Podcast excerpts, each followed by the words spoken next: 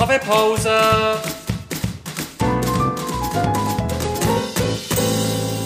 Das ist der Podcast Kaffeepause vom Bernischen Historischen Museum.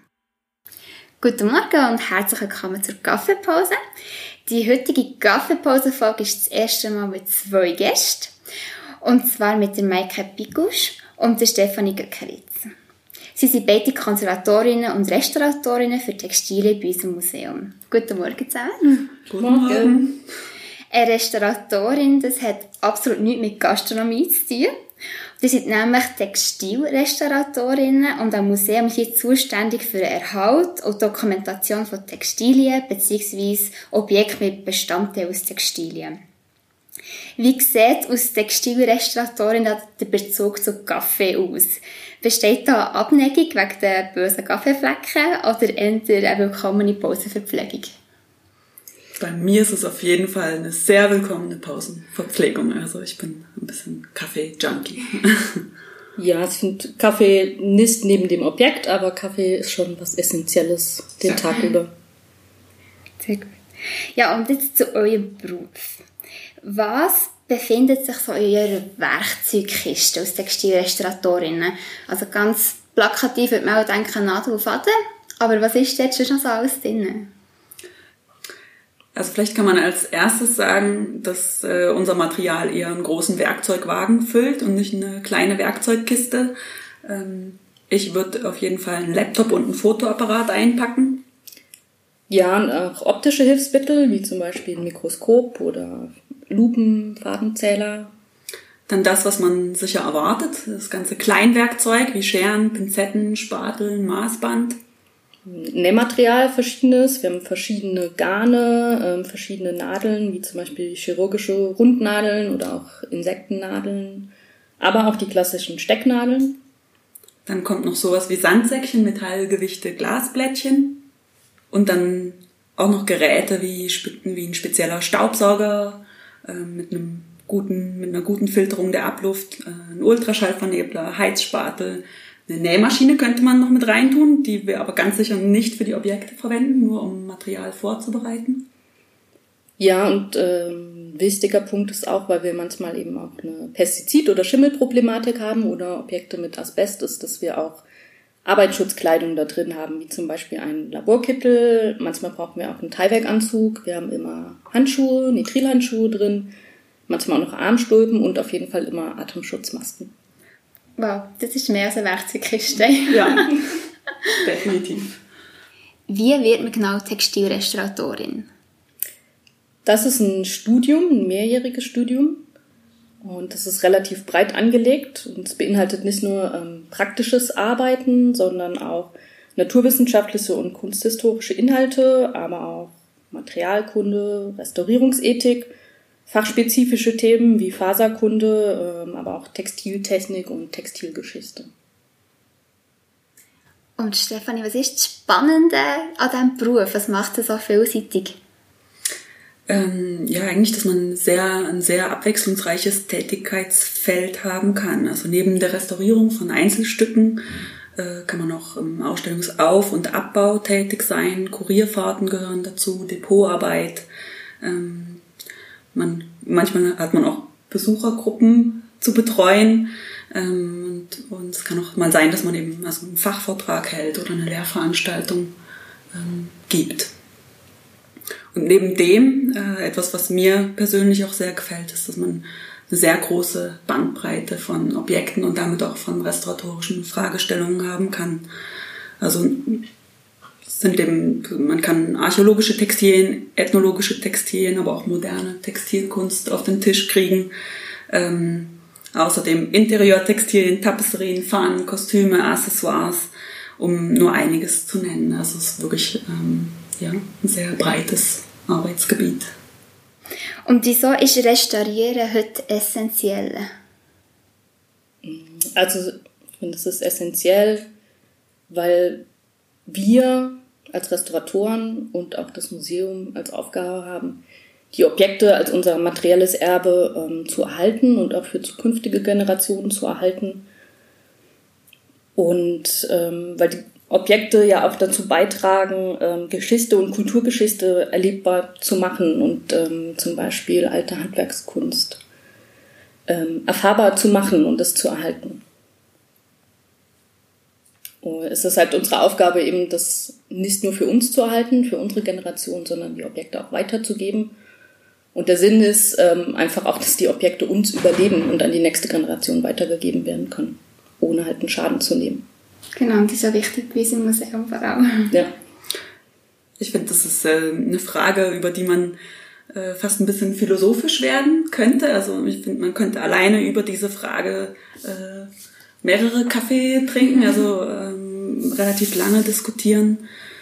Ähm, mir kommt vor, dass wir mit dem Restaurieren eigentlich ein bisschen wie gegenläufig sind zu, zu dieser schnelllebigen Gegenwart, also zu der Wegwerfgesellschaft, in der die Dinge ja eigentlich nur noch eine sehr kurze Lebensdauer haben und etwas, was kaputt geht ähm, von unseren Alltagsgegenständen, wird heute eher entsorgt.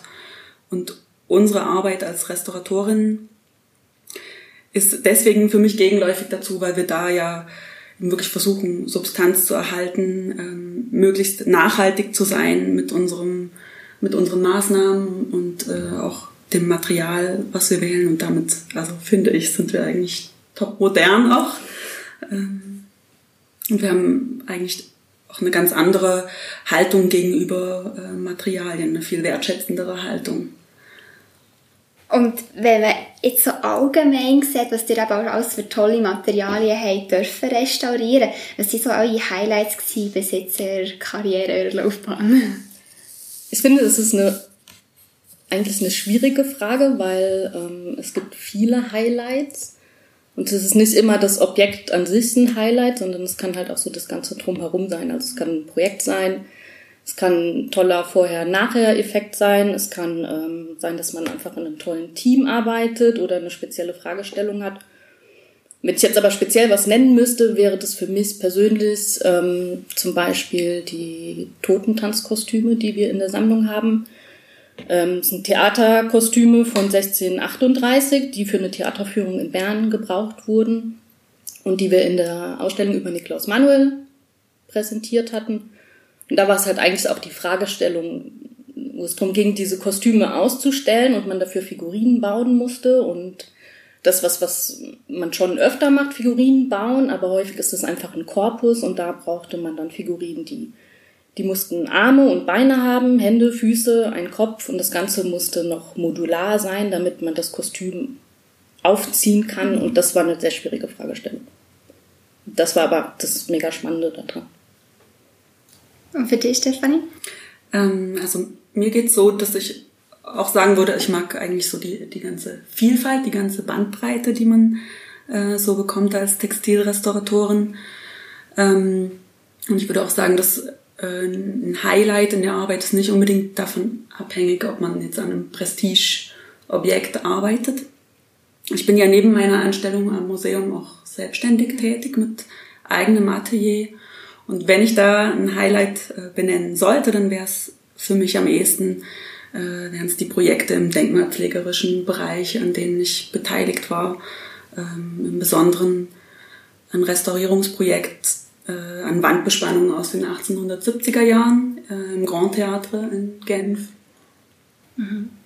Und die im Museum, tut ihr auch in den Ausstellungen selber arbeiten oder seid ihr vor allem im Atelier anzutreffen?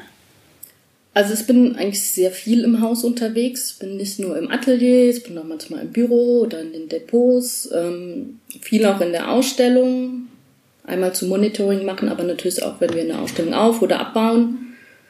Ich bin aber auch immer wieder ähm, in Sitzungen und äh, oder habe mal Auswärtstermine oder bin auf einer Kurierreise. Also das ist sehr äh, vielfältig, wo man zu finden ist quasi. Und dieses große Tapisserie-Projekt hier am Museum, wie viel Zeit nimmt das von eurer Tätigkeit insgesamt ein? Seid ihr da häufig dran? Also ist ein langes Projekt im Gesamten. Mhm. Wie sieht das so aus? Wie ist der Ablauf da? Geht es noch länger, das Projekt? Oder wie lange geht es schon? Also, ja, es ist ein sehr langes Projekt. Es läuft jetzt seit Mai 2012 und nach unserem aktuellen Zeitplan wird es sicher auch noch bis 2027 laufen. Ja, wow, ja, das geht alles Weile. Und äh, ich bin eben ausschließlich für dieses Projekt hier angestellt am BHM. Das heißt, die 40 Prozent, die ich hier habe, die zwei Arbeitstage, die verbringe ich eben auch vorrangig in unserem Atelier fürs Tapezerienprojekt. Aber das ist noch abschließend so allgemein, was wissen viele nicht über euren Beruf? Was macht eure Tätigkeit ganz besonders spannend, herausfordernd, einzigartig? Also was viele nicht wissen, das hast du am Anfang schon eigentlich gesagt, ist, dass es nichts mit Restauration zu tun hat. Also Restaurierung und Restauration ist was komplett unterschiedliches. Nicht mit Gastronomie oder Wir trinken gerne auch mal einen Kaffee zwischendurch, aber ähm, wir servieren keinen Kaffee.